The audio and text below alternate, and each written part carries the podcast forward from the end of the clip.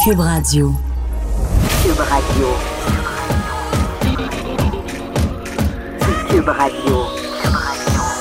Acteur majeur de la scène politique au Québec. Il analyse la politique et sépare les faits des rumeurs. Trudeau le midi. Bon midi à tous, on est mardi le 14 mai 2019. Mon nom est Jonathan Trudeau, bienvenue dans Trudeau le midi à Cube Radio. Content de vous savoir à l'écoute. D'ailleurs, si vous voulez réagir, n'hésitez pas, hein, par courriel, le studio à commercial cube.radio ou par messagerie texte. Je vous avouer que j'ai un petit faible pour le messagerie texte. 187 Cube Radio, 1877 827 2346. J'espère que vous allez bien. Fait frette, fait frette. Ça, ça, va être mon bloc météo. Fait frette fait gris. On est un peu tanné, mais euh, bon, hein, on va passer au travers euh, la semaine. Euh, je commence le show vraiment sur les chapeaux de roue. Je, pense, je considère que dans une émission comme celle-ci, on a un mandat qui est n'importe quoi. On a un mandat qui est large. y a oui, je vous parle de politique, je vous parle des grandes nouvelles, des grandes orientations. Les gens qui défraient la manchette, vous les entendez à mon micro, comme à d'autres micros, évidemment. Mais je, pense que c'est important des fois de prendre une nouvelle qui passe un peu sous silence, mais qui revêt une certaine importance et de vous sensibiliser à ces nouvelles-là. Les analyser. C'est important. C'est euh, dans le Journal de Québec. Sous la plume de Diane Tremblay. Excusez, je suis vraiment dans ma tête. C'est même pas si drôle que ça.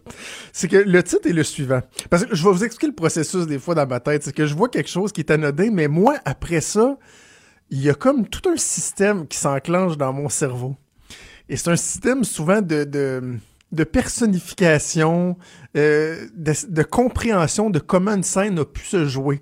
Et là, c'est là des fois que la chaîne de Bessic débarque totalement. OK? Bon. Alors, une nouvelle dans le Journal de Québec, disais-je, euh, sous la plume de Diane Tremblay, qui est le groupe de scouts de Loretteville mis sous tutelle.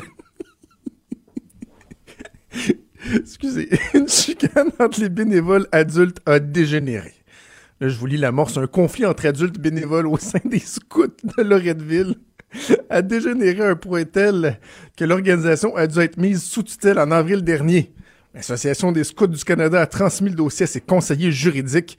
Les tensions au sein de la direction du groupe des scouts de Loretteville, Château d'eau, auraient éclaté à l'été 2018. Et là, ils disent... ils peuvent pas nous donner de détails, mais ça semble être des trucs d'organisation. C'est des affaires de, de, de, molestage, de mauvais traitement d'enfants?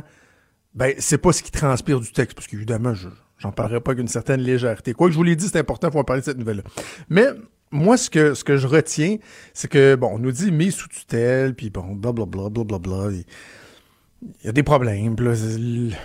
Les, les grands, grands scouts en chef s'en sont saisis. Mais c'est surtout qu'on dit que les choses se seraient envenimées lorsque le service de police de la ville de Québec a été appelé à intervenir le 8 mai dernier lors d'une rencontre de parents au local des scouts sur la rue du Golfe à Québec. Ils ont même demandé à des personnes qui n'étaient pas les bienvenues de quitter les lieux. comment? C'est des scouts, là. Tu sais, je c'est la survie en forêt, les petites chansons, les, les totems, les... Comment la chicane peut pogner à un point tel que la police est appelée à intervenir? Et là, c'est là que moi, je m'imagine la scène. Je m'imagine des policiers arriver et voir que, par exemple, il y a une personne qui a été séquestrée. On y a attaché les mains avec la corde. Mais là, les policiers ont bien la misère parce que, tu sais, hein, c'est un scout. T'as fait un Christine nœud, là. Fait des années qu'ils étudient ça, les nœuds des scouts. Fait que là, ils sont pas capables parce que c'est un double, triple nœud coulant.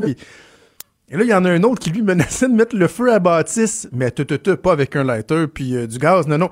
Il y avait deux petites pierres puis un petit moton de foin puis il essayait d'allumer son feu tout seul. Oh, et finalement, finalement, je, je, je me demandais... Euh, évidemment, on aimerait ça savoir qui étaient les personnes impliquées. Mais on peut pas savoir leur nom. Je sais pas pourquoi c'est confidentiel. Par contre, j'ai mis la main sur leur nom de totem. On parle ici de, de marmotte hystérique, de belettes revanchardes et de castors violents. Voilà. C'était ma nouvelle sur les scouts de Loretteville. On leur souhaite beaucoup de joie, beaucoup de paix. C'est important, c'est important. Faut être heureux hein, dans la vie. Oh, bon, ok. Avec quoi je poursuis? Avec quoi je poursuis? Je vais faire, euh, je, je, je, m'en vais vraiment, mais carrément ailleurs, parce que je, veux en parler, puis j'ai peur que ça tombe sous silence. C'est important de, souligner euh, les bons coups de nos compétiteurs. Euh, si tant est que ce sont des compétiteurs lorsqu'on parle de la société d'État, je pense que, que, oui, mais en même temps, bon, vous comprenez, il y a une dynamique. Mais Émilie Dubreuil de Radio-Canada a sorti un topo sur le web. J'imagine que ça, ça, doit être repiqué à la télé ou à la radio, là, mais juste sur le web, c'est un, un, topo de 42 pages. Je l'ai imprimé, c'est 42 pages. C'est très, très, très dense. Et ça s'intitule « Je pensais que j'étais transgenre ». Et c'est vraiment, vraiment, vraiment fascinant parce qu'elle s'est penchée sur un phénomène, dit-on, qui est récent, voire même marginal, mais qui commence à se manifester partout en Occident. On parle de quoi? On parle de jeunes adolescents. Euh, il, semble, il, semblerait que dans bien, bien, bien des cas, c'est des, euh, des femmes qui euh, décident de changer leur identité pour une identité masculine. Et euh, il y aurait un certain pourcentage d'entre elles ou d'entre eux qui finalement, euh, quelques années, quelques mois plus tard, décident que c'était pas la bonne chose. Que finalement, ils veulent revenir dans leur identité précédente ou même, dans certains cas, dans leur corps précédent si on était rendu euh, suffisamment loin dans le processus. Elle se penche sur plusieurs, plusieurs cas, dont deux en particulier que je trouve frappants. Le, le, le premier cas qu'elle cite, une certaine Clara, elle lui a écrit, bon, ils ont pris contact. Et là, euh, elle lui demande pourquoi pensais-tu être un garçon? Et elle dit, je sais pas vraiment, je suivais une lesbienne sur YouTube qui est devenue un homme trans, et là, ça, ça m'a amené à me poser des questions. J'avais l'impression que je n'étais pas une fille, le genre de fille qui s'épile et qui aime le maquillage. Une fille-fille, comme sur Instagram, genre. Donc, je me suis dit que je devais être un gars. Elle dit, quand j'y repense, ça me donnait aussi un sentiment d'appartenance. C'est très le fun. Quand tu fais ton coming out, tu as full de support. Les autres trans sur Internet te disent, bravo, on est avec toi. J'aimais ça, ce côté-là, appartenir à un mouvement, parce qu'à l'école, ce n'est pas si facile d'avoir un sentiment d'appartenance. Première donc euh, série de questions que ça soulève, c'est l'importance, l'impact des médias sociaux chez nos jeunes. T'sais, YouTube, c'est pas juste du divertissement, même chose pour Instagram.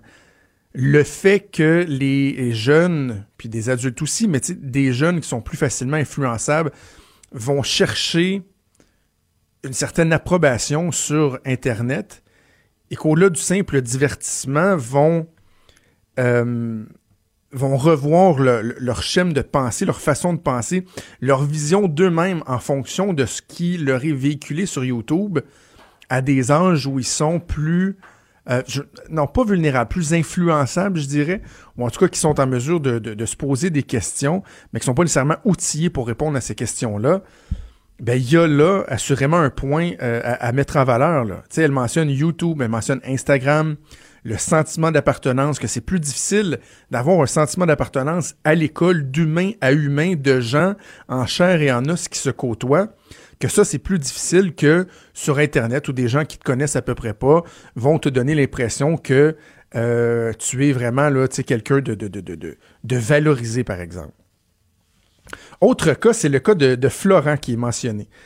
Euh, Florent, et, c'est Émilie Dubreuil qui le dit, dit, tu son père, c'est un artiste de gauche qui habite à Montréal. Donc, sans tomber dans les clichés, la journaliste de Radio-Canada cadre bien le contexte père de gauche, ouvert, euh, bon, de Montréal. Et là, à 14 ans, sa fille lui annonce tout bonnement comme ça qu'elle est un garçon. Et son amie d'enfance, elle, vient de faire la même chose. Et euh, finalement, bon, il décide d'accepter ça. Florence devient donc Florent. Mais ses parents se posent des questions et disent, pourtant, dans son, dans son enfance, il n'y a jamais eu des manifestations de ça. L'enfant était suivi par un psychologue depuis longtemps parce qu'il était très anxieux. Et la psychologue avait jamais décelé des signes de ce qu'on appelle la dysphorie de genre, donc lorsqu'on a l'impression d'être dans le mauvais corps, si on veut.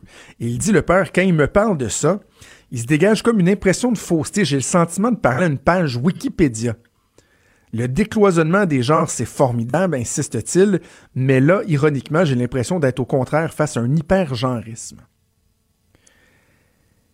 Et euh, un certain moment, donc, ils vont dans une, dans une clinique à Montréal pour, euh, pour parler avec un médecin du fait que, bon, leur fille, qui est un garçon finalement, ben, voudrait prendre des médicaments, ce qu'on appelle des bloqueurs de puberté. Et là, les parents racontent qu'au bout de 20 minutes, il y a une endocrinologue qui a prescrit des, des, des, bloqueurs de puberté. Imaginez, là. Jeune enfant, début d'adolescence, 20 minutes avec le médecin, pouf, elle donne les médicaments. Et après avoir eu la prescription de médicaments, on lui a conseillé ou prescrit ou on l'a référé à un psychologue pour aller en discuter. C'est assez particulier. On conviendra que c'est assez particulier de voir un système qui finalement va dire oui, oui, au bout de 20 minutes, sans trop poser de questions, on te donne des bloqueurs de puberté, on va freiner les transformations de ton corps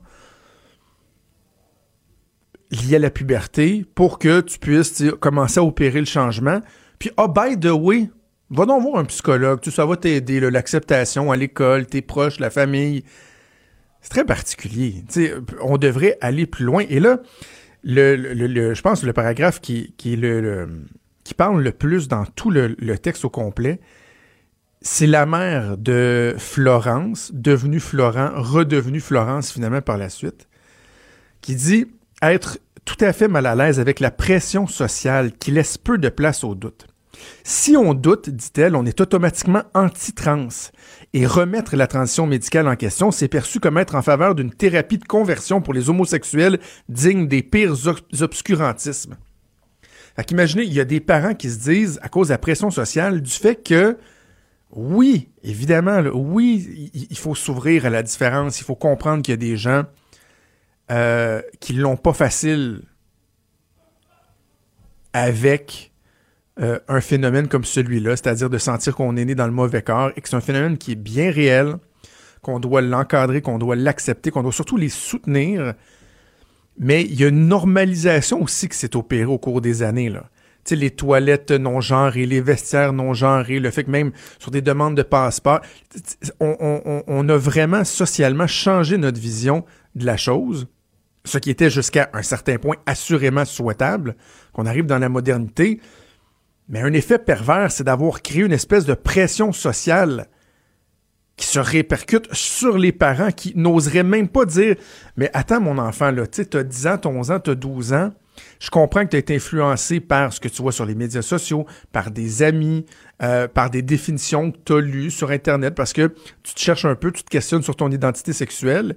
D'ailleurs, dans un des cas, finalement, la jeune fille, c'est pas qu'elle voulait devenir homme, c'est qu'elle était lesbienne elle était homosexuelle. C'est ce qu'elle s'est rendu compte quelques années plus tard, mais après avoir pris des bloqueurs de puberté, euh, euh, etc. Donc, ce questionnement-là, il est très pertinent de voir notre relation face à ça. Le fait qu'on ne puisse pas remettre en question ou poser des questions ou soulever des questions, même quand on parle de nos enfants.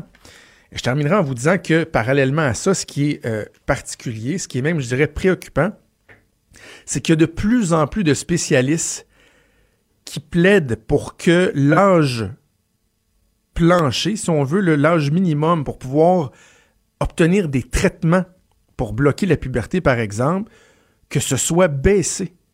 De faire passer ça de 13 ans à 8 ans. Comment peut-on croire que, tu sais, à 8 ans, hors de tout doute, et euh, gardant en, tête les considérations dont, je viens de parler, euh, l'impact des médias sociaux, etc., comment peut-on croire réalistement que un ou une enfant de 8 ans a vraiment fait le tour de la question, que c'est un changement inévitable? Parce que, imaginez si on parle de la détresse des enfants qui ont l'impression d'être nés dans, le mauvais corps, la difficulté d'acceptation en société par rapport à ce phénomène-là. Imaginez lorsque non seulement vous passez au travers ces changements-là, ces difficultés-là, et que finalement, vous devez revenir en arrière. Dans le premier cas dont je vous parlais, la jeune Clara, elle a dit c'est beau, j'ai accepté que finalement je m'étais trompé, puis que finalement je suis un garçon. Mais je suis pas capable de dire à l'école, à l'école, ils m'ont accepté comme ça, le cheminement a été fait, ils ont changé mon nom, etc. Mais j'ai peur d'être jugé. Alors là, imaginez comment, finalement, au niveau psychologique, au niveau de la santé mentale, à quel point que ça peut être un enjeu. Donc, tu sais, en conclusion, continuons de, s'ouvrir, d'être conscients d'une réalité, mais aussi soyons prudents. Et quand on voit qu'il y a un phénomène comme celui-là qui prend de l'ampleur, c'est-à-dire des gens qui finalement vont, vont revenir sur euh, le processus qu'ils avaient entamé, mais que parallèlement à ça, il y a des spécialistes de la santé qui disent non, il faudrait aller encore plus vite, nous donner encore plus de moyens, alors qu'il y a ce qu'on appelle, il y a même un terme consacré à des détransitionneurs. Mais je pense qu'on on devrait tout de moins euh, s'assurer d'une certaine prudence. Alors voilà, encore une fois, je, lève mon chapeau à Émilie Dubreuil. Un excellent, un excellent travail qui a été fait par euh, la journaliste de Radio-Canada. Bougez pas. Jonathan Trudeau. Trudeau, le midi. Vous savez, depuis quelques mois, euh, en fait plusieurs mois, on parle de plus en plus de pénurie de main-d'œuvre. Ça a été même un sujet récurrent lors de la dernière campagne électorale. Là, il y a un nouveau gouvernement qui est en place et qui tente de voir comment on pourrait régler ce problème-là ou en tout cas atténuer euh, les impacts de la pénurie de main-d'œuvre, le manque de travailleurs qu'on a au Québec. Il y a un ministre qui a pris le taureau par les cornes et qui s'en occupe. Il a lancé la grande corvée pour relever les défis de la main-d'œuvre et c'est le ministre Jean Boulet, député de Trois-Rivières également, donc ministre du Travail, de l'Emploi et de la Solidarité sociale. Il est en ligne, on va le rejoindre. Bon midi, M. Boulet. Bon midi, M. Trudeau, ça va bien? Ça va très bien. Merci de nous accorder un peu de temps. Je veux qu'on fasse un pas, euh, un petit pas en arrière, vous et moi, parce que je le disais, on parle tellement euh, plus de pénurie de main d'œuvre depuis euh, quelques mois. Pourtant, il n'y a pas si longtemps que ça, c'était pas un sujet qui défrayait la manchette. Et j'ai envie de vous demander Qu'est-ce qui explique le fait qu'on en soit rendu là? Est-ce que c'est vraiment purement et simplement un problème de démographie, de vieillissement de population ou il y a, d'autres éléments euh, qui se cachent derrière ça? Évidemment, il y a le vieillissement de la population qui, euh, euh, qui s'effectue à un rythme assez effarant au Québec. On se distingue même à l'échelle internationale. et conjugué à la croissance économique qu'on vit depuis un certain nombre d'années, ça fait en sorte que la tranche euh, d'âge de personnes aptes à travailler en 15 et 64 ans diminue d'année en année. Et là, ça provoque ce qu'on appelle la rareté de main-d'œuvre. Et ça, ça frappe, M. Trudeau, tous les secteurs d'activité, toutes les régions du Québec. Et donc, ça s'est exacerbé, je dirais, depuis deux, trois ans. Mais c'est un phénomène qui est connu, documenté depuis 10 ans, 12 ans. Ça pouvait s'anticiper. Et depuis mon assermentation, comme vous le dites, euh, moi, j'en ai fait une priorité, puis je travaille semaine après semaine à atténuer les effets de la rareté de main-d'œuvre. J'ai pas la prétention de régler ce problème-là du jour au lendemain. Ça va nous affecter encore pour euh, les 7, 8, 10 prochaines années, mais il faut se donner un plan de match et c'est ce que je fais actuellement. Sans faire de, de, de grandes politiques partisanes là-dessus, parce que ça reste que c'est un enjeu de, de société, là, et, je, sens que vous n'avez pas nécessairement envie d'être ultra partisan là-dessus, mais je recule en arrière. En 2004, moi, j'en étais à mes premières armes euh, en matière de communication avec les jeunes libéraux. C'était dans la première année du mandat des, libéraux de Jean Charest. On avait même fait euh, euh, la thématique de notre congrès sur le défi démographique et les enjeux que ça amenait. Pourtant, on, est, on était en 2004, c'est il y a 15 ans de ça. Est-ce que est-ce qu'on a manqué le train? Est-ce qu'il y a des choses qui auraient pu être faites euh, en amont euh, plutôt que d'arriver de, devant cette situation-là 15 euh, ans plus tard? On aurait certainement pu embarquer dans le train bien avant. Moi, j'ai lu des articles dans le journal des affaires, des économistes, des professeurs qui mentionnaient en 2007, en 2008 et en 2009, faisons attention, le choc démographique euh, va éventuellement freiner la croissance économique. Et c'est ce qu'on constate depuis une couple d'années au Québec, notamment. Euh, on est confronté à une actualité quasi quotidienne des entreprises qui doivent refuser des contrats dont la croissance est freinée ou qui euh, doivent fermer leurs portes faute de main-d'œuvre. Donc, je pense qu'on aurait pu planifier différemment. Euh, autre précision avant qu'on parle de ce que vous avez annoncé. Euh, donc, quand on parle de la pénurie de main-d'œuvre, vous avez dit il y a deux choses. Il y a le vieillissement de la population, mais on pense aussi au taux de chômage qui est très, très bas, qui est des, niveaux records. Euh, ce taux de chômage-là, quelle est la meilleure façon de, de l'expliquer? Est-ce que c'est parce qu'il y a beaucoup d'emplois qui se sont créés ou si c'est parce que le, le, bassin de personnes aptes à l'emploi ou qui sont sur le marché du travail a réduit considérablement? Ben, le bassin, comme je vous mentionnais, a réduit considérablement. En même temps, chaque région au Québec a ses particularités. Il y a certaines régions où le taux de chômage est encore assez élevé. Et donc, dans ces régions-là, il y a un bassin de main-d'œuvre qui peut être utilisé pour répondre aux postes vacants et même pour aller travailler dans d'autres régions. Parce que dans le cadre de ma tournée, je me rappelle quand j'étais à Val d'Or, j'ai mentionné aux acteurs et aux partenaires du marché du travail, bon, dans l'Est de Montréal, par exemple, il y a un taux de chômage qui est assez important. Essayer d'établir un partenariat, c'est concret. Et j'annonçais en Abitibi une mesure euh, où mon ministère soutenait financièrement les activités de recrutement à l'extérieur d'un rayon de 50 kilomètres et où j'aidais financièrement euh, les travailleurs à l'extérieur d'un rayon de 50 kilomètres pour leurs frais de déplacement et leurs frais de déménagement. Et je sais qu'il y a des liens qui s'établissent interrégionaux pour faciliter une meilleure mobilité, mais c'est une série de facteurs qui ont contribué à l'abaissement du taux de chômage. Dans certaines régions, euh, c'est des taux de chômage extrêmement bas. Au Québec, on est à 4,9% C'est le taux le plus bas qu'on a jamais enregistré depuis que ces données-là sont compilées. Et c'est la raison, M. Trudeau, euh, pourquoi? J'ai amorcé, moi, ce que j'appelle un changement de culture à mon ministère. On était habitué de recevoir des personnes qui cherchaient des, des emplois. Maintenant, c'est l'inverse. Il faut frapper à la porte des entreprises, les rencontrer, faire un diagnostic, avoir un plan d'action, comment mieux gérer leurs ressources humaines, comment faire un recrutement, comment établir un plan de formation. Et ça, ça rapporte énormément de fruits.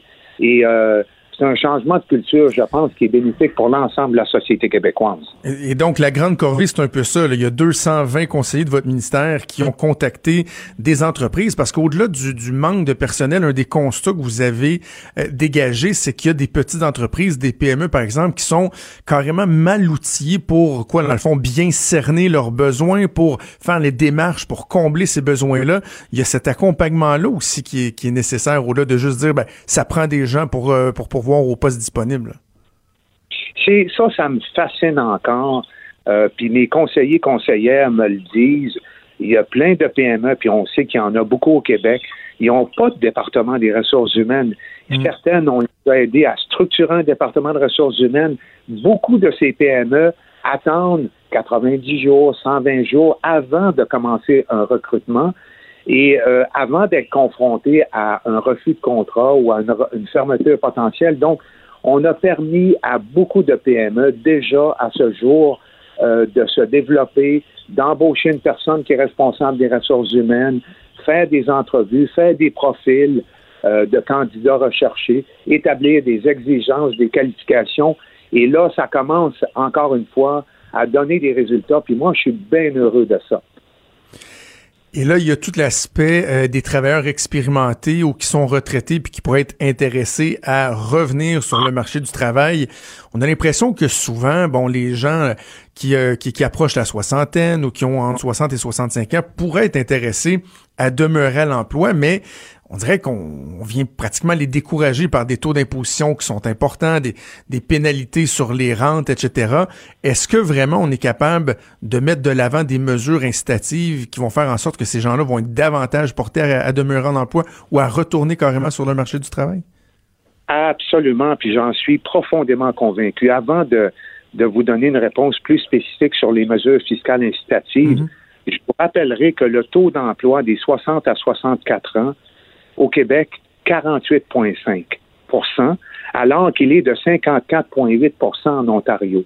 Chez les 65 ans et plus, le taux d'emploi est 10,3% au Québec, 13,7% en Ontario. Si notre taux d'emploi, M. Trudeau, était équivalent au taux d'emploi en Ontario pour les personnes de 60 ans et plus, on aurait un bassin additionnel de travailleurs de 89 000, alors qu'on a à peu près 118 euh, 000 postes vacants actuellement au Québec, ce 89 000-là viendrait combler au-delà du 50 de nos, euh, de nos besoins en main-d'œuvre. Et c'est la raison pour laquelle hier, j'annonçais euh, nos deux mesures incitatives. Un, c'est un crédit d'impôt pour la prolongation de carrière de ceux qui sont en emploi, euh, les 60 ans et plus, ou qui veulent revenir en emploi, et ça leur donne un maximum d'allègement fiscal de 1500 dollars. Donc, c'est un montant additionnel qui va dans leur poche. Euh, ça va, cette bonification-là va toucher à peu près 158 000 travailleurs de 60 à 64 ans. Puis comme on monte le seuil de revenus non imposables de 18 à à peu près 28 000 pour les 60 à 64 ans, il y a 20 000 travailleurs de cette tranche d'âge-là qui auront pu à payer d'impôts au Québec. Donc, pour les travailleurs, c'est un incitatif additionnel. Et pour les PME, de la même nature, M. Trudeau, euh, on permet aux PME euh, de recevoir un allègement. On réduit les charges salariales. 50% des cotisations payées pour ces travailleurs-là de 60 à 64 ans seront remboursées jusqu'à concurrence de 1250 dollars. Donc ça, c'est des cotisations payées pour le Fonds des services de santé, régime de pension du Québec, euh, la Commission des normes équité, santé, sécurité et euh, le régime québécois d'assurance parentale.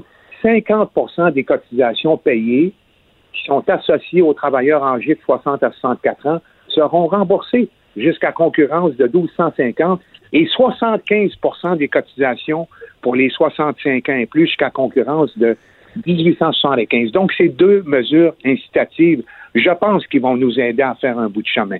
Combien de temps ça peut prendre avant qu'on voit des effets euh, concrètement de ces mesures-là? Euh, je pense que ce sera graduel. Et euh, encore une fois, je n'ai pas la prétention de régler ce phénomène-là de rentrée de main-d'œuvre du jour au lendemain, mais on a un plan de match que je veux évolutif. Je veux pas qu'il soit statique.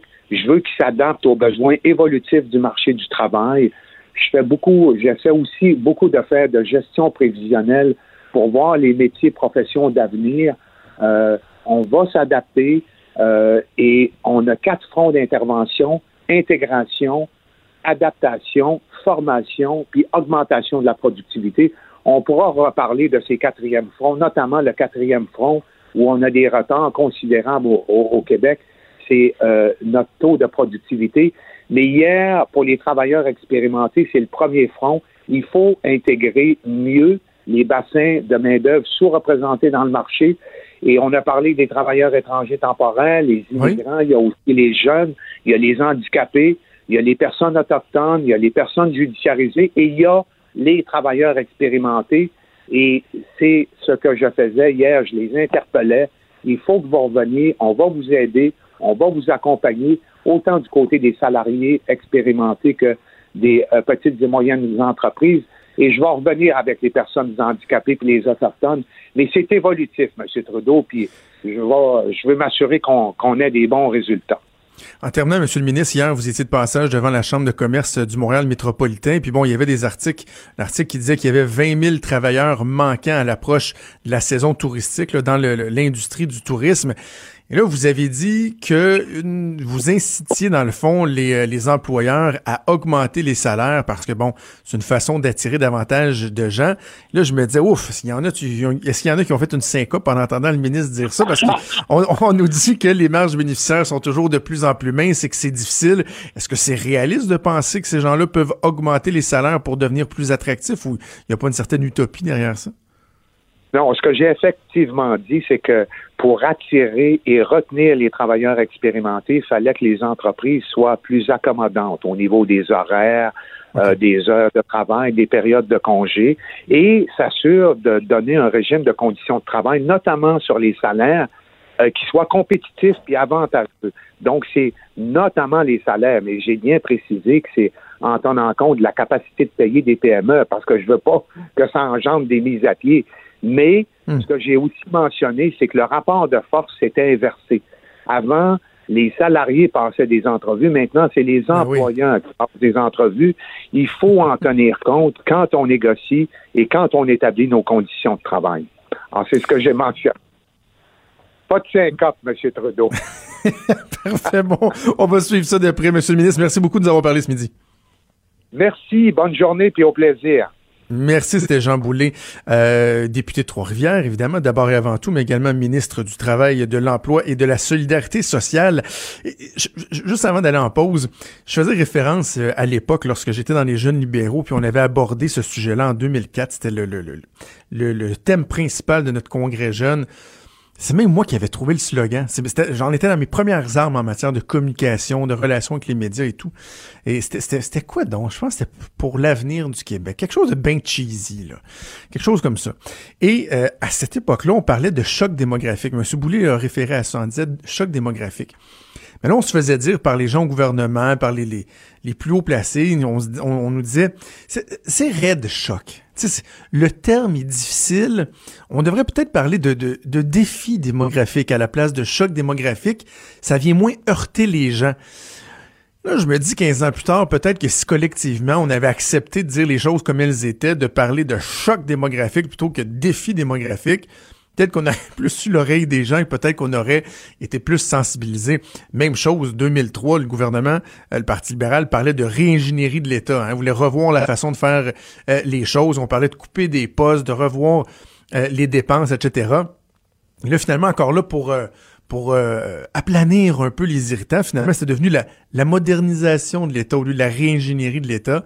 Ben, finalement, on est... Hein, modernisation de l'État, on pourrait faire le bilan là, là, là. Euh, mettons là, qui c'est ça. C'est pas mal ça le bilan de la modernisation de l'État. Bref, main-d'œuvre, un dossier dont on n'a pas fini de, parler, mais j'aime, j'aime ça voir que euh, il y a des solutions qui sont sur la table. Faudra par contre juger l'arbre à ses fruits. Trudeau, le midi. Pour nous rejoindre en studio. Studio à commercial cube.radio. Appelez ou textez. 187 cube radio. 1877 827 2346. Pour la deuxième semaine consécutive en remplacement de Claude Villeneuve, j'ai le grand plaisir de recevoir Charles Robert, ancien directeur des communications de, Philippe Couillard. On peut encore te présenter comme ça, je pense, pour parler de politique. Comment ça va, Charles? Ça va très bien, merci. Euh, bon, évidemment, euh, là, c'est difficile de passer. Alors, attends, avant d'arriver sur le tramway, juste t'entendre, parce que avant d'aller en pause, avec euh, après avoir parlé à Jean Boulet, le, ministre de l'Emploi de la Solidarité sociale, je parlais de ce réflexe-là qu'on a au niveau stratégique en politique, des fois, à vouloir aplanir les choses, à vouloir adoucir. Je donnais les exemples du choc démographique au tournant des années 2000, qui était devenu le, le défi démographique ou la réingénierie de l'État, qui était devenu la modernisation de l'État.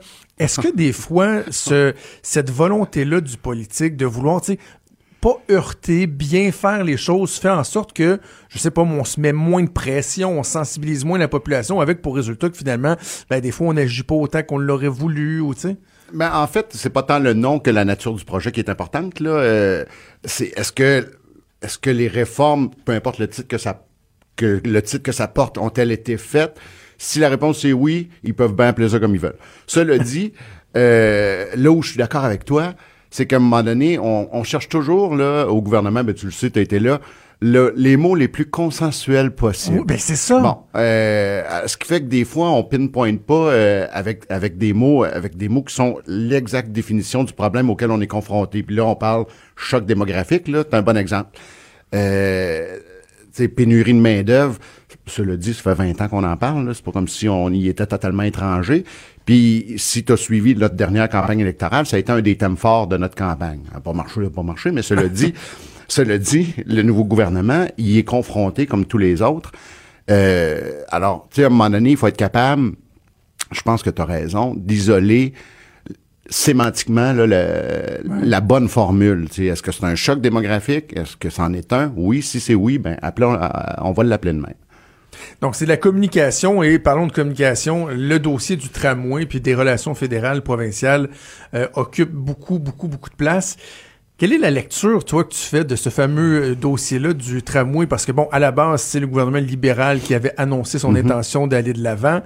Moi, j'ai déjà dit que peut-être qu'une des raisons pour laquelle on est dans ce bourbier-là, c'est que le dossier je vais, je, vais le faire en mode mm-hmm. interrogatif. Avait-il été bien ficelé par le précédent gouvernement? Est-ce que les sommes avaient bien été euh, identifié. Bref, comment, c'est quoi ta Ce- lecture de ce dit, je suis pas dossier dans le secret des dieux de, de la façon dont tous les fils se sont attachés à l'époque où j'y étais. Hein. Le gars des communications, c'est toujours le dernier prévenu. T'es blâmé Euh, pour tout, mais tu sais pas tout. oui, c'est ça, c'est toujours le gars des coms qui fait mal sa job, mais... Et quand ça va bien, c'est à cause des politiques qui sont Ben, excellentes ah, ben et non oui, les communications. C'est sûr. À un moment donné, comme disait M. Charrin, un poisson peut pas se plaindre d'être dans l'eau, c'est ça la job. Cela dit, euh, c'est vrai que c'est un drôle de dossier. euh, D'une part, moi, je, je crois à sa pertinence là, pour la ville de Québec. Euh, Québec, c'est une ville qui est sous-desservie, je pense, en matière de transport, euh, de transport en commun, transport urbain, etc. Euh, fait que je pense que la mise à niveau ici est importante. Là, le problème auquel les deux, les deux paliers de gouvernement, fédéral et provincial, sont confrontés est essentiellement un problème politique, quant à moi. Euh, ce qu'on voit, c'est euh, beaucoup d'antagonisme. Euh, je comprends que le gouvernement du Québec répond au fédéral en disant, mais écoute, moi j'ai tagué de l'argent du fond de- d'un certain fonds pour d'autres projets. On demande une meilleure collaboration, on demande moins de rigidité dans l'application des normes euh, des programmes fédéraux, parce qu'il faut savoir aussi pour les auditeurs, c'est que les programmes fédéraux euh, ont peu de latitude créative, con- contrairement au, euh, à ceux du Québec. Au Québec, rigide. euh, très, très. Puis, euh, entre autres, il y a des euh, il y a une clause dans l'entente. Bon, moi, le- les informations que j'en avais, c'était que le gouvernement fédéral tenait beaucoup aux critères d'achalandage dans le dossier du tramway. Ce qui porte un, ce qui, ce qui amène Québec à être un peu moins bien desservi, là, en ce qui a trait aux sommes qui pourraient être octroyées. Euh, c'est, c'est, alors, à ce moment-là, je comprends le gouvernement du Québec dire, de dire, nous aimerions une implication plus importante du gouvernement fédéral. À la veille d'une élection, je pense que le gouvernement fédéral devrait faire un effort, devrait regarder là, ses propres paramètres pour essayer d'accommoder Québec. Mais ce qui est, ce qui est le plus questionnable en ce moment, c'est les échanges qui sont très acrimonieux entre le gouvernement du Québec puis le gouvernement fédéral dans ce dossier-là, alors que c'est un projet, alors que ultimement les seules victimes de ces échanges acrimonieux-là, c'est le citoyen de la ville de Québec, c'est les municipalités. Euh, euh, quand Régis Labombe disait, entendez-vous, euh, il a raison. Euh, je pense qu'à un moment donné, il va falloir passer, euh, il va pas falloir passer l'étape qui est celle de s'échanger de la swamp d'un journaux pour être capable d'avoir des échanges qui sont constructifs pour que le projet soit, soit mené à bien. Ça, c'est bien évident pour moi. Dans des, des, des dossiers politiques comme ça, très, très, très politiques, très sensibles, jusqu'à quel point, des fois, la stratégie euh, électorale peut prendre le dessus? Puis je te pose la question par rapport à, à l'attitude du fédéral, parce que je pense que les deux ont des, des reproches là, euh, euh, qu'on peut leur rapprocher, là, qu'on peut leur adresser autant les- la CAQ que les libéraux. Mais moi, une des questions que je me pose, c'est que, par exemple, quand les libéraux fédéraux regardent ce dossier-là depuis quelques mois, puis ils se disent, bon, la CAQ nous dit, il manque 800 millions, on veut pas aller le chercher, là, on voudrait aller le chercher. Est-ce qu'il n'y a pas moyen qu'on fasse un, un petit croche, qu'on aille leur, leur donner finalement 800 millions de plus? Le fait que ce soit à Québec, ou quand ils regardent les perspectives électorales, ils se disent Waouh, on a-tu des gros gains à faire versus si c'était à Montréal ou à Mauricie où il y a des gains ou vraiment des acquis à protéger, jusqu'à quel point ça peut influencer le discours d'un d'un gouvernement? Je pense que fatalement, ça l'influence. Ça devrait pas. euh, parce que le projet doit être évalué quant à sa pertinence. Est-ce que Québec a besoin d'être mis à niveau en matière de transport en commun? La réponse, c'est oui. Est-ce que le gouvernement du Québec a une responsabilité là-dedans? La réponse, c'est oui. Est-ce que le gouvernement fédéral a une responsabilité là-dedans? La réponse, c'est oui. Moi, ce que je trouve surréaliste en ce moment, c'est c'est l'idée de bomber le torse dans un dossier dont les seuls perdants vont être les citoyens de la ville de Québec. Euh, je regarde là, je regarde les différents ministres fédéraux, je regarde les différents ministres provinciaux. Je, je pense que euh, tout le monde devrait aller prendre une petite tisane puis euh, décider de, puis essayer de s'asseoir. Par contre, ce que je remarque, tu euh, puis je veux pas, je, je veux faire rapidement du pouce là-dessus, mais mais le gouvernement du Québec, par contre, a une espèce de technique en ce moment, depuis leur arrivée, puis si j'étais eux, je regarderais les voyants oranges qui s'allument tranquillement, c'est, ils ont, ils procèdent beaucoup par antagonisme. Bon, par exemple, je, puis là, je vais essayer de les débouler rapidement, là, mais, sais, par exemple, bon, ils se sont aliénés, évidemment, les minorités, les immigrants dans le cadre du dossier, euh, du projet de loi 21, euh, dans dans le projet de loi 9, évidemment, l'immigration, les immigrants sont relativement malmenés. Ils ont ouvert un front avec les chauffeurs de taxi. Les relations avec la ville de Montréal sont on ne peut plus glaciales. Euh, Il y a des dossiers d'infra litigieux avec euh, la ville de Québec. Après ça, euh, j'ai vu la semaine dernière les municipalités du Québec, même, même certains maires, Ouais. huer le gouvernement dans le cadre des activités Ça de n'a l'UMQ. pas bien passé. Euh, puis là, faut pas que le gouvernement oublie que en 2,20, puis 2,20 c'est proche de 2,22, euh, il va falloir qu'il renégocie le Front commun, ben, euh, qu'il renégocie euh, avec les fonctionnaires du Avec gouvernement du Québec. Alors, tu sais, 2022 arrive plus vite qu'on pense, puis faire une élection, quand tu perds tous tes amis, c'est moins le fun que quand t'en as. Alors, si j'avais un conseil à donner, tant est qu'ils m'écoutent, je leur dirais de d'essayer de de pas trop bomber le torse systématiquement. Il y a des combats qui se doivent d'être menés en bombant le torse. Il y en a d'autres qui doivent où on doit peut-être peu être un peu plus peuplier.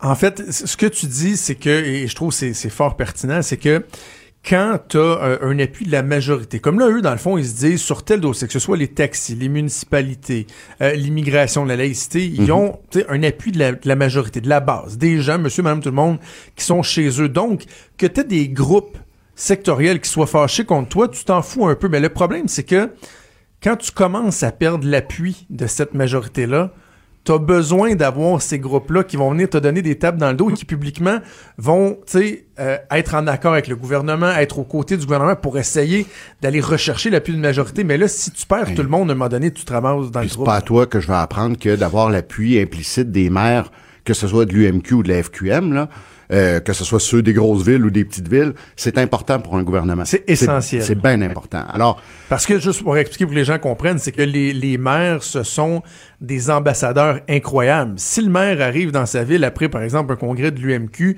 ou la Fédération québécoise des municipalités, ou c'est des, des- les plus petites municipalités, qui est en beau sacrement contre le gouvernement, lui, il a un effet multiplicateur, parce qu'il va aller en parler, il parle aux citoyens, et là, la, mauvaise nouvelle se propage, ou à l'inverse, la bonne nouvelle peut se propager. c'est sûr, le maire d'une le maire d'une municipalité peut être un relais positif ou négatif pour un gouvernement. Alors, moi, je pense que le gouvernement devrait faire une réflexion quant à la façon dont il euh, euh, dont il discute avec les, les différentes parties prenantes de la société civile. Parce que c'est vrai qu'en ce moment, ils se disent, be my guest, moi j'ai la majorité francophone, s'ils sont pas contents, qu'ils mangent la chenoute.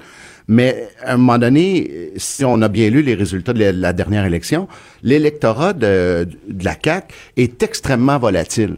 Sais, toute majorité francophone Il n'y a qui... pas grand sentiment d'appartenance. Euh, si vous avez lu le papier de Claire Durand euh, qu'elle a écrit après euh, après l'élection, on voit bien que le, le- le vote de la CAQ est de tous les partis, même s'ils en ont eu plus, le plus fragile.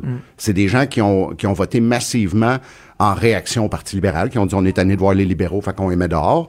Puis c'est qui qu'on on, on remplace les libéraux par qui? Ah ben tiens, par la CAQ.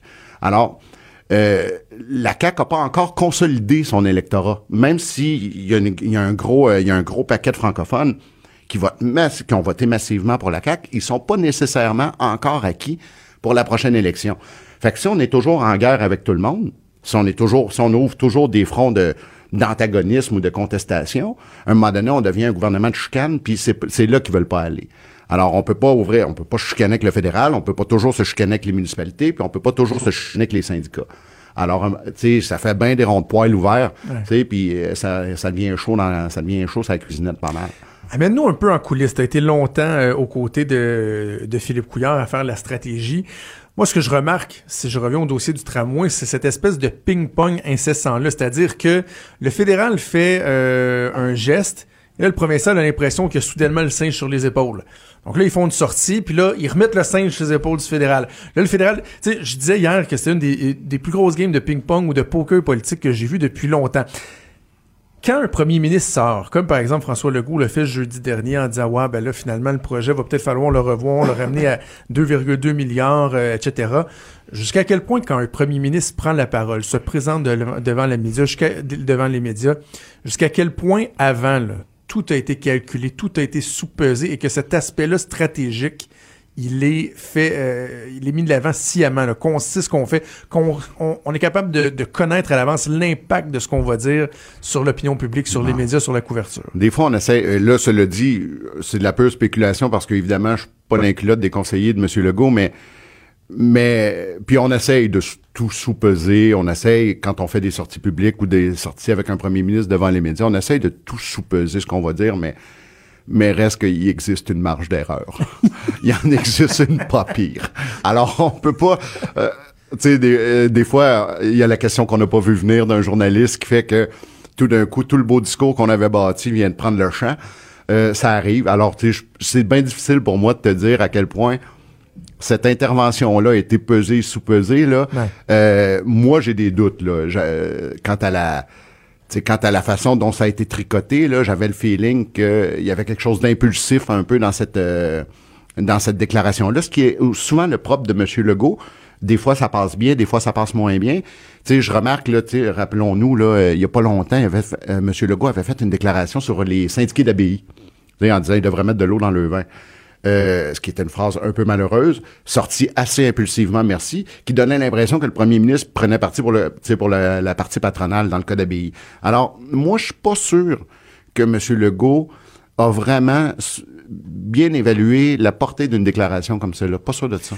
On a fait de la politique à des, à des époques différentes, mais pas tant que ça. Puis moi, justement, lorsque... C'est parce que t'es plus vieux. Oh, t'es plus vieux que moi, arrête donc.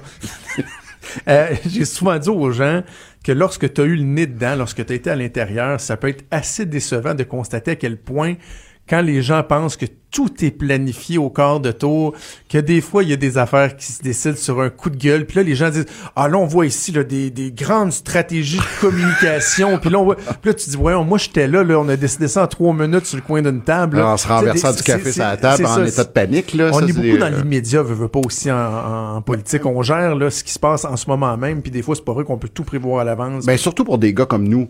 Euh, quand t'es quand t'es aux communications, euh, moi j'étais plutôt dans le day-to-day, hein. Fait qu'évidemment, moi j'étais euh, j'étais très réactif vis-à-vis de l'actualité. Les gens du contenu chez à l'époque, eux, ont, eux ont toute la latitude pour essayer de travailler en amont. Mais règle générale, l'actualité commande des réactions qui sont, moi dire, mettons spontanées, ou quasi spontanées. On se réveille le matin, on voit la nouvelle puis on part avec, puis on essaye, on essaye de, on essaye de la réparer comme on, on essaye de réparer les pots cassés comme on peut. Alors, euh, la capacité de projection qu'on a, en tout cas dans, dans ce que moi je faisais, est somme toute assez limitée. D'ailleurs, faut, c'est ce qui fait que c'est difficile aussi, c'est de prendre des bonnes décisions dans un temps, dans un laps de temps bien, bien, bien, bien restreint. Ben, hâte de voir ce qui va se passer dans le dossier du tramway. En tout cas, on n'a pas fini d'en entendre parler assurément. Hey, Charles, ça a été un plaisir de te parler la semaine dernière, cette semaine, puis euh, reviens faire ton tour. Rendu. Trudeau, le sexe symbole de la politique. Ah, ah, c'est Jonathan, pas Justin. Trudeau, le midi. Cube Radio. Quelques dossiers abordés avec vous euh, en fin d'émission. Premièrement, je débute avec euh, l'excellente chronique de Joseph Facal dans le Journal de Québec, Journal de Montréal. J'ai déjà déclaré dans l'émission à Richard Martineau euh, toute l'admiration que j'ai pour euh, Joseph Facal. Euh, sa contribution est tellement importante au, à notre débat public. Et ce matin, il nous amène sur un dossier qui n'est pas nécessairement le plus sexy, mais en même temps, sa réflexion est tellement pertinente et nécessaire. Je voulais la partager avec vous. Joseph Facal qui aborde la réforme électorale. La fameuse réforme du mode de scrutin. Bah, là, peut-être vous dites, réforme de mode de scrutin. Bon, qu'est-ce qu'on en sait essentiellement, là? On sait que le gouvernement euh, a donné son appui à des revendications qui ont été effectuées depuis euh, longtemps par, entre autres, le Parti québécois, Québec solidaire, euh, la Coalition Avenir Québec, qui, dans le passé aussi, disait vouloir revoir le, le, réforme de mode de scrutin. Il y a juste les libéraux qui s'y opposent, mais le problème, c'est que, historiquement, lorsque vous arrivez au gouvernement, lorsque vous êtes élu, surtout si vous êtes majoritaire, ben c'est clairement le réforme en place, vous, le, le, mode de scrutin en place vous a bien servi, vous a bien desservi. Vous êtes élu, vous êtes majoritaire, vous avez tendance à dire Eh, touche pas à ça, on bouge plus. C'est ce qui a souvent été fait. Prenons au, fédéral, Justin Trudeau s'était engagé à revoir le mode de scrutin. Ben, finalement, une fois arrivé au pouvoir, il nous aura dit que Ah ouais, là, ils ont fait des études, finalement, hmm, c'est pas évident, puis on, renie cette promesse-là. Par contre, là, la coalition Avenir Québec semble bien déterminée. Essentiellement, ce qu'on veut faire, c'est de passer du mode de scrutin euh, je pense c'est uninominal à un tour, bon, qui fait en sorte que c'est euh, chaque vote compte, qu'il y a des députés dans les comtés, mais que ça arrive des fois que, par exemple, vous allez avoir des gouvernements qui n'auront pas eu le, la pluralité des votes au suffrage universel, donc à l'ensemble des votes. C'est déjà arrivé par le passé, par exemple, pour les libéraux, qui avaient perdu aux mains du Parti québécois, mais qui avaient eu davantage de votes qu'eux. C'est vraiment le nombre de députés élus qui va faire foi de tout. On veut s'en aller vers un scrutin proportionnel mix compensatoire régional. Ah! Juste à le dire, vous avez la nausée un peu, avouez, là un moment donné, on pourra faire un segment uniquement pour, dans, les, dans, dans, dans le détail, expliquer, mais ce que ça veut dire, c'est qu'il y aurait des députés élus euh, à la traditionnelle, si on veut, le nombre de votes dans un comté, mais qu'il y aurait des listes euh, de candidats pour chaque parti au niveau régional et que selon la proportion de votes que vous auriez, vous euh, il y aurait un nombre d'élus en fonction de ça.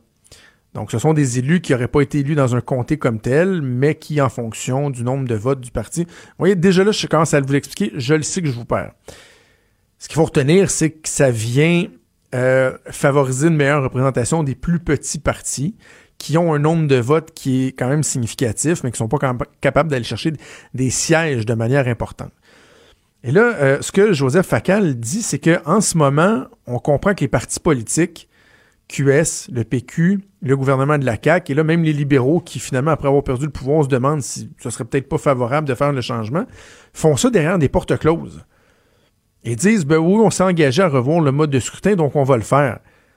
Dans les faits, là, s'il y a bien quelque chose qui touche notre démocratie, la façon euh, de matérialiser la démocratie au Québec, c'est bien le mode de scrutin.